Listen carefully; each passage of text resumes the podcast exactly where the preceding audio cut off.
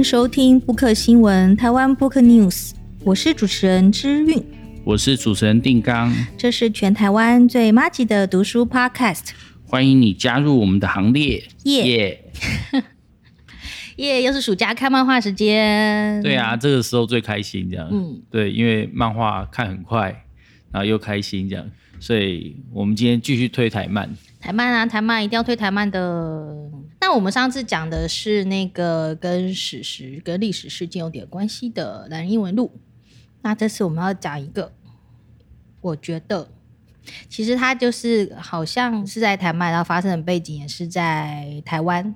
场景是台湾，设定是台湾台北这样子，然后可是它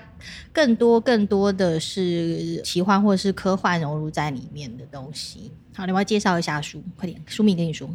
好，我们今天来介绍是常胜老师的《盐铁花》。那这本其实非常厉害，后就是他在 CCC 上连载，后来在大拉出版社，然后现在已经出了两本单行本。那第三本单行本预计应该是今年会出版，对，我记得是今年会出版。这本开始从连载，然后到后来出单行本，其实都有很高的讨论度。然后，呃，我记得那时候 C C 做公车的广告的时候，好像也有大幅的阎铁花，然后再随着公车在台北市到处跑这样子。他再来也会做电影跟影集的一个版权的授权跟改编这样子。所以你可以发现，可能再来几年我们就会看到阎铁花的影集，看到阎铁花的电影。然后当然也有岩铁画的漫画。常胜老师其实是一九六八年生，这样子算前辈级的漫画家。那但他其实到两千零两千零四年的时候才出道。那他的第一部作品是《Stanley 之石》这样子，因为他中间有一段时间是去做广告公司。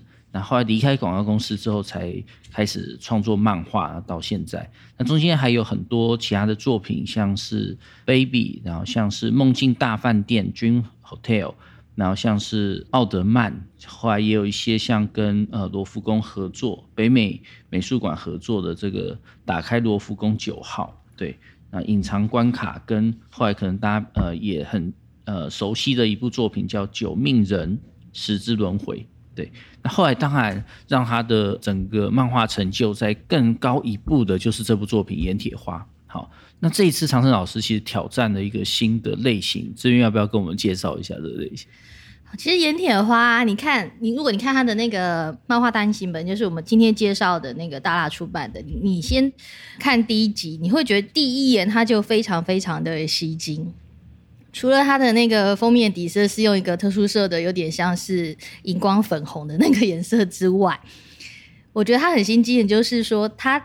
出现了半张正面封面正面半张京剧女伶的，就是或是女女角的的那个脸这样子。不知道现在大家有没有看过京剧？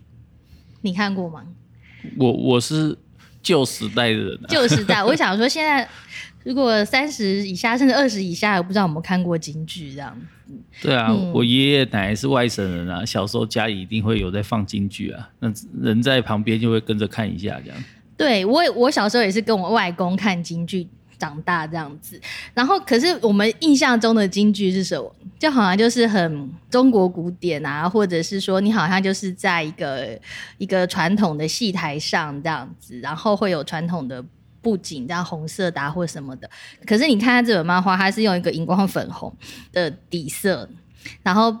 再配上一个那个京剧的女伶的那个打扮，你看到就会有一种很很强烈的一个反差感在那边，就是它是整个好像是又是很现代、很前卫的，可是又放了一个京剧的角色在那边。对，而且它的盐铁花这个题字是一个日本的书法家题的。对，那他提的时候，其实那个字体其实是。那种比较日式的这种书法的概念的字体，所以他也不是找就中国的书法家或者是台湾的书法家来来写，他是找日本的书法家，所以你看的时候就有种哎让人见客的那个体字的那个 feel 这样子，对，那所以他把日漫的这个表现手法，然后跟京剧做了一个还蛮好的结合。然后其实他就是，就像我们那个书书上的书腰，他写的“京剧女伶成为超级英雄”。我想这句话就是很明白的点出这个漫画的一个主要的表现，这样子，或是说他可能剧情的走向或他的主角要做的事情是这样子，就是一个现代现代的女生，他应该设计是在现代嘛，对不对？因为还有手机那种有网络了那样子，然后在台湾的一个可能是本来是做那个所谓的京剧的一个剧团的，然后可是他因缘机会之下。变成了像超级英雄的角色，我觉得这个设定还蛮还蛮蛮有趣的耶。因为就像我们我们想象中的超级英雄是什么？比如说像是蜘蛛人、蜘蛛人、超人、超人、蝙蝠侠、蝙蝠侠、钢铁人那些，好像都比较有那种怎么讲阿德亚的那种感觉，对不对？或者是说，或者是说，他们会有一个很奇妙的扮装这样。嗯嗯，不管是面具或者是整副这样子。他们现在的超级英雄影集或电影，其实他一个新角色，他常常在决定他的服装是什么，然后那服装是谁做的。然后我觉得服装很重要，对对，服装造型很重要，造型很重要啊，对啊，就像鹰眼，然后鹰眼的影集，然后就是那个鹰眼女小鹰眼这样子。看到他的时候，就跟他讲说：“我觉得你的问题就是你的造型，这样，因为鹰眼在知名度上是比较低的，这样。”然后那，那那我觉得常胜老师他他他这边他用一个京剧的造型去去做一个超级英雄的装扮，我觉得还还蛮有创意的。比如说，就像他在第一集他的那个后记，他最后写说，他觉得说，如果为了隐藏身份要戴面具的话。那如果是京剧呢？如果一个超级英雄只要化了京剧的妆容，其实就不需要戴面具了。想想也是吼，就是你看，如果京剧他画成那样，整个勾脸啊，什么什么，还真的是不太知道本人长什么样子。对啊，可是虽然看不出本人长什么样子，可是他在里面也表现出了就是。因为这样讲，就超级英雄有一个公式，嗯，那个公式就是他的装扮通常表现他的内在心理，尤其是表现他的内在心理比较不为人知，或者是比较隐藏、潜意识的那个部分。对，那所以呃，象征通常就会表现在他的装扮上，譬如说蜘蛛人，啊蜘蛛人他的象征。可能就是蜘蛛这样子，那蜘蛛是什么？是日常可见，然后跳来跳去，可是很有活力或什么的，所以这也表现在他的衣服的整个配色上，它是用红色跟蓝色为主。那蝙蝠侠，蝙蝠侠他就是一个很阴暗、阴沉的一个角色，所以他戴上那个面具基本上是遮住了脸的上半部，只看到嘴巴，可他嘴巴基本上很少在动，所以。他的这个这个象征，其实就是代表说，哎，他是一个比较有内心黑暗面的这样子的一个角色。那钢铁人比较好笑，钢铁人在那个漫威二零零八年重新拍的时候，他的第一集的最后面就是让，因为超级英雄一定会搭配一个梗，就是说大家不知道他的真实身份是谁，所以他同时用两个身份在过活。那同时两个身份，然后他的现实身份，呃，喜欢的女生一定会爱上。就是他的扮装的那个角色这样子，比如说超人跟路易斯就常常是这样子。那可是钢铁人不一样，钢铁人是他在第一集最后面的时候，他就讲了一个经典名句，叫做 “I am Iron Man” 这样子。那这个就是意味着他们不再是隐藏的，是揭露的。好，那阎铁花呢？阎铁花其实他一开始就说我是阎铁花这样子，就是然后先我们不要。剧透里面的剧情呢、啊？可是他就里里面有一幕，他很快就跟大家讲他是盐铁花。可是，在讲他是盐铁花的时候，他同时也是用京剧的这个扮相出现在荧幕前面这样子。那所以他出现在荧幕前面的时候，他是同时既隐藏也彰显。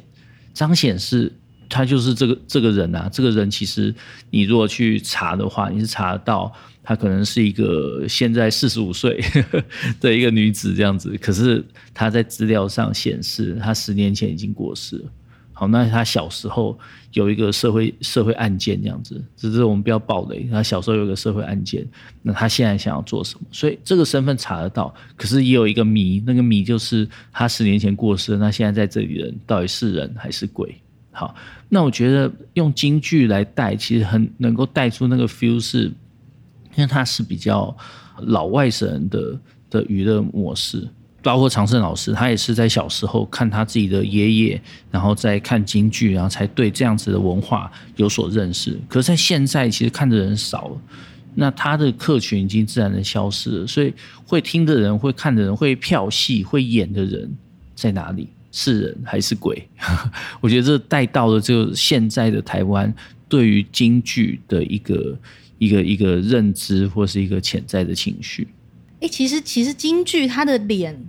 我觉得你刚才讲说超级英雄，它每个装扮有不同的意思。你知道没有？就突然联想到说，其实京剧的脸，它的脸谱，每个脸谱也是有不同的意思。他们画什么颜色是代表不同的意思，这样子。对啊，生旦净末丑都有不同的。或者说，比如说你是黑脸的，可能是比较勇猛的那种代表。张飞，对对对，那如果你是白脸的，可能是稍微比较狡诈的那种代表，像是曹操之类的。呃、对，周瑜、曹操。对 对对，好，没有，这是题外突然联想到这样。然后那个盐铁花，我觉得还有个比较酷的地方，因为就是当然是因为主角是女生。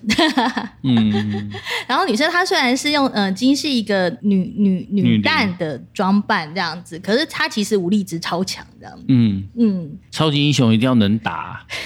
对啊，这是能打或是耐打，能打耐打，然后可能会有一个超能力。嗯，好，那通常主角的格都是他可能会是能打为主，这样。譬如说，在漫威里面也可以想到美队，美队就是可以跟人家打一整天这样子，一个超级士兵。那我觉得阎铁花其实也是能打耐打。嗯，那其实这本加入了京剧的那个角色设定的，然后。的台湾漫画其实跟我们之前上一次介绍的《男人异闻录》，我觉得又多了更多更多的那个娱乐性在里面。对，它娱乐性很高，因为里面很多的打斗，而且他的呃长生老师的画风基本上是比较美型的。当然，那他他有时代限制啊，所以你会觉得说有点像九零年代的那个画风在延伸过来，这样在做一些改变，但。基本上还是属于比较写实而且美型的。那包括他自己毕业是在复兴美工的西画组，对，所以他的画工是非常厉害。那这样子的一个带着美型的打斗漫画，基本上他在娱乐性上都是非常足够。可是因为他在讲的是台湾的超级英雄的故事，那所以他从台湾的这种各种文化元素里面攫取出可以放在超级英雄公式里面的一个故事跟角色的时候，我觉得阎铁花的整个塑造算蛮成功的。你会觉得台漫还有什么样的类型？台漫的类型其实很多啊。我们基本上讲漫画类型的时候，我们最常讲的就是，比如说少男漫画、少年漫画，不好意思，少年漫画跟少女漫画。那少女漫画的特色可能就是它的分镜非常的华丽，这样子，然后它的角色很美型，它的故事会有一些阴柔的气质。然后它的就是人物的线条会比较直线，或者是比较超越人类一般的比例这样子。对，那少男漫画可能就是常会出现王道剧情，比如说友情、战斗、胜利，好，这些是少男漫画常见的剧情元素。可是后来当然，因为这些少男或少女漫画，它的呃年龄层可能相对来讲会比较低一点，所以后来又出现了像青年漫画。好，那这当然我们都是用日本漫画作为一个讨论的例子啊。那呃，我们刚刚讲这些类型也是对应到他们的不同的杂志。那因为他们的杂志其实就会设定他自己的阅读年龄这样子，所以呃，他们发现诶，有一些看少男漫画，当他长大之后，他想要看一些更深层的一些漫画，所以这时候就有青年漫画。那当然后来他们也出现了一些比较另类跟前卫的漫画。那以台湾来讲，我们当然就不止受到日本漫画的影响，那日本漫画对我们的影响可能是百分之八十。好，可是我们也同时受到，就是美国漫画，受欧陆漫画，也受到也许港漫，或者是现在有一些中国漫画。好，我们会受还有韩漫，对，韩漫非常重要，因为现在的条漫它基本上就是两百万的阅读人口，而这两百万的阅读人口基本上都是以呃韩漫。跟这种条漫的形态为主，所以对台湾来讲，我们的类型判断就包括了，譬如说少年漫画、少女漫画、青年漫画、前卫漫画，然后另类漫画的这种的这种一般的类型，然后也包括了画风上的，譬如说欧漫、美漫、日漫的这样子的类型。那你会说，那台漫呢？台漫没有自己的风格吗？好，那就是很厉害的地方，就是台湾就是从各种漫画的文化大国的影响下，在慢慢的摸索出自己的道路。好，所以你会发现，哎，某一个，比如说我们上次介绍 Kinono，好，它就是比较像是比较日常向的日漫的那样子的画风。好，可是这样子的画风有没有一些新的表现手法？当然有，因为他画的是希腊雅族，所以这些希腊雅族当他出现在这种画风里面的时候，他的呈现手法是不一样的。那常胜老师呢？常胜老师他当然在结合的就是九零年代的这种呃商业漫画的画风，所以我觉得，哎，他的画风其实有一点像那个林正德的 Young Guns 的那种感觉。好，但是在嗯人物上又不太一样。啊，可是这里面它又融合了，譬如说台湾的地景，这里面他画到台湾，尤其是台北的街景的时候，其实画得非常的细致，这样，所以你会看到那个打斗就是在台北的街景。那因为这些街景我们都很熟悉，所以你会产生这种临场感。当我们看到很有临场感的时候，我们就会觉得啊，这就是台湾漫画。那这个台湾漫画其实它的表现手法上其实是。可以啊，融合很多台湾这边的视觉元素啊，比如说京剧就是一个很厉害的视觉元素。那这个视觉元素，当它融入到这个角色的个性、他的经历跟他的一个自我的认知跟表现的时候，其实我觉得在《盐铁花》这个作品里面，他其实让这个元素的表现力获得很大的一个加分跟加强。其实除了以这些台湾元素来做一个表现之外，我觉得在《盐铁花》里面，它里面还有个我觉得还蛮重要的设定，好像是跟时间有关系。我觉得他做了一个很有趣的对比，比如说像主角盐铁花，他的时间好像是固定。或者说，或者是说某某个方面它在停滞了，这样子，就是你你，我就一直在想说，算我我我刚开始看的时候，因为你看那个主角，他看起来还有他的身手，还有装扮，一开始出现，你会觉得他顶多二十二十多岁吧？对对对。对，可是你你实际算，你会觉得哎，怪怪的，他已经四十五岁了，可为什么四十五岁会长那样，有那样的身手或者那样的打扮？好啦，四十五岁也可以有那样打扮，是穿个小短裙、网袜，我觉得是 OK。可是也是身手吧，这也是身手。我们俩都差不多四十五岁，非常僵硬嘛，非常僵硬这样。对对对，可是后来你再继续看下去，啊，慢慢破梗啊，讲一下好了，这样子就发现说。哎，不对，他好像应该是十年前就死掉了，好吗？那他假说他假设他十年前没有死成，那应该是三十五岁，对不对？那可是三十五岁还是有那样的身手，我们还是觉得有点，嗯，就算他是超级英雄王，那 美队都几岁了？美队他二战大兵哎，哎，可是他是被冷冻的啊，他被冷冻也算是一种停滞，他是。好啦，假设岩铁花是跟美队差不多的状况的话，至少他就是生是生理，美队是生理上的停滞嘛。对，可是盐铁花到底是什么样？我们要一直继续看下去才知道。看到第三集不要一直破梗这样子。对，对好，我们来介绍别。另外一个，另外一个角色，我觉得更有趣的是。做个对比，是另外一个，那算女二吗？还是反正就另外一个女生这样子？就她就是一个少女，算是呃，在世人的眼前看来，她是一个天才的一个围棋少女这样子。那她为什么会下棋都一直赢？因为她都知道再来五分钟会发生什么事情。我觉得这超强哎、欸！对啊，对，那他叫比嘉未来，比嘉未来，对啊，比嘉这个姓就很像是冲绳人这样子。对，因为我们的我们一般的现代这个世界的人类，一般正常状况下的对时间感知，就是我们可能习惯说的，就是此时此刻这样子。对啊，就是时间是由当下构成的，对，瞬间构成。可是这个这个比嘉妹妹她的时间感，她里面有写，她是以五分钟为一个单位，这样一块一块过去，而且是未来五分钟这样子。嗯，就她的当下随时都可以看到未来五分钟，五这五分钟的单位。对，而且是只要她看到，就表示一定是会发生的事情。对，因为那个五分钟就是一个团块，那个团块没有办法给被改变。当然，有没有机会被改变这件事，可能是一个梗啊。对啊。可是目前看起来好像是没有办法被改变，所以他的时间这样子构成之后，他跟那个盐铁花之间就会有很多火花，因为因为盐铁花是一个被定结的人，被冻结的人，可是比嘉是一个他只能看到未来五分钟的人这样子，所以对他们来讲，时间都是没有流动的。我们用日剧常用的讲话，时间凝结在某个点，然后之后就没有流动了，这样子。那如何让它流动起来？哎，这个好日剧跟那个对热血的一个的的一个设定，这样对啊。因为我觉得这个设定还蛮厉害，而且它放在一开始。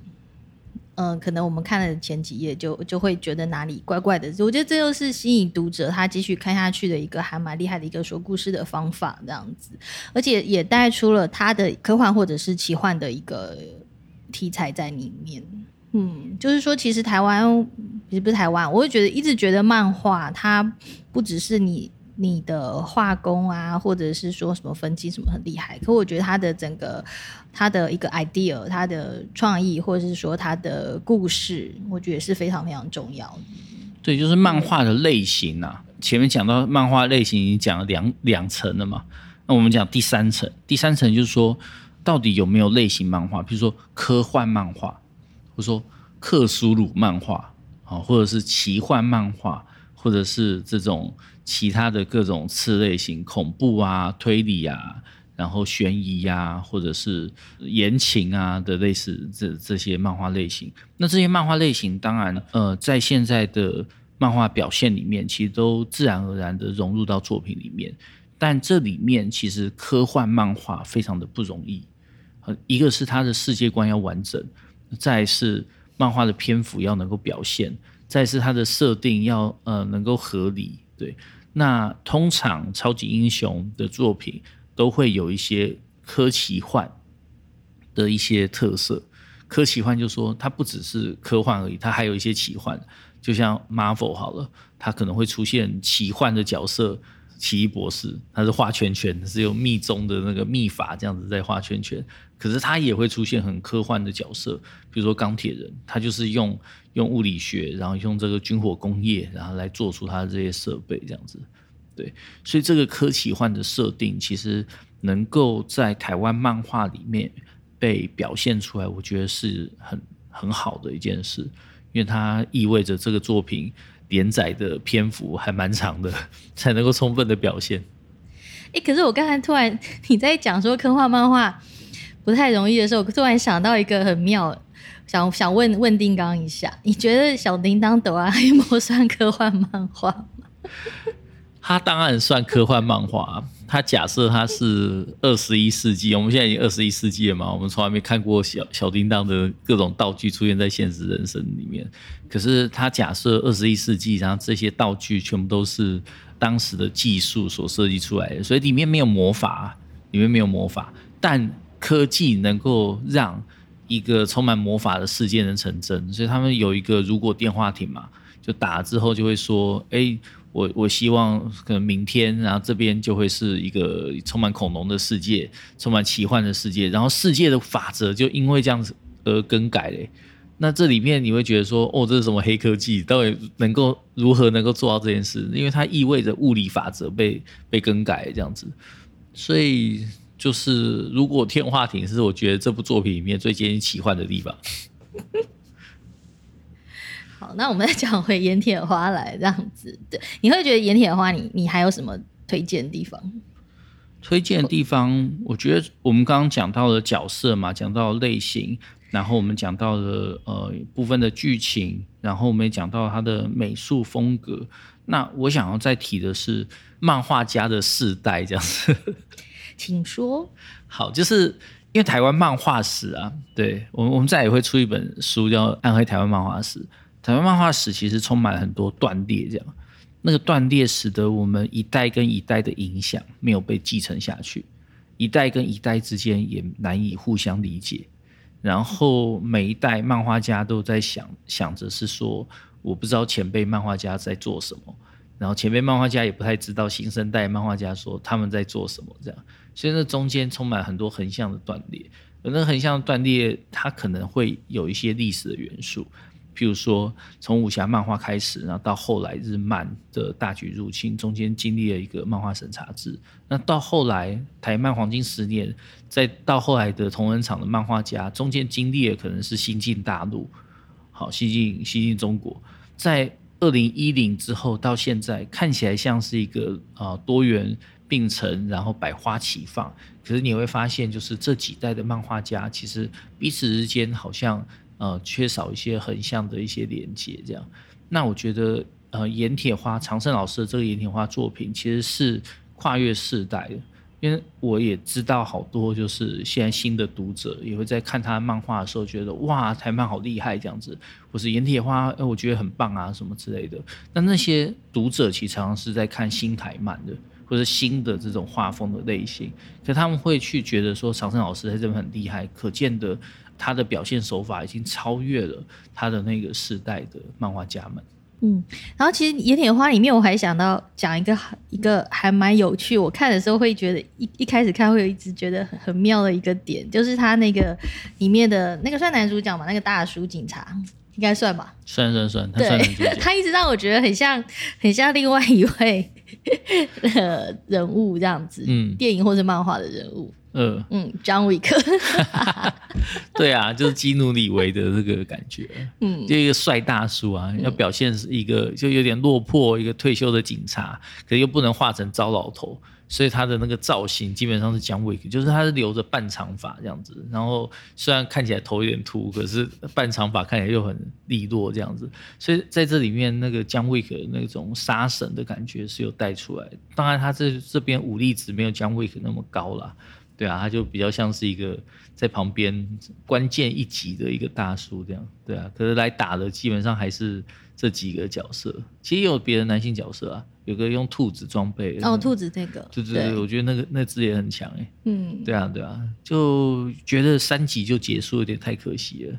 对啊，希望他之后还有后续的延伸，因为整个盐铁花宇宙其实是有机会被做出来的。那我们今天介绍的台漫就是盐铁花。那我们上次介绍的台漫是 Kinono 的这个男人异闻录。好，那我们下次要跟大家介绍的是，呃，写台北高校历史的这个两本台漫啊，一本是左轩老师的《芭蕉的芽》，那另外一本是阿宁老师的《骄兵战时记》。好，这两本都是以日治时期的台北高校的历史的生活为背景，这样非常的有趣。下礼拜跟大家介绍。好，那今天就到这边喽，谢谢大家，谢谢，拜拜，拜拜。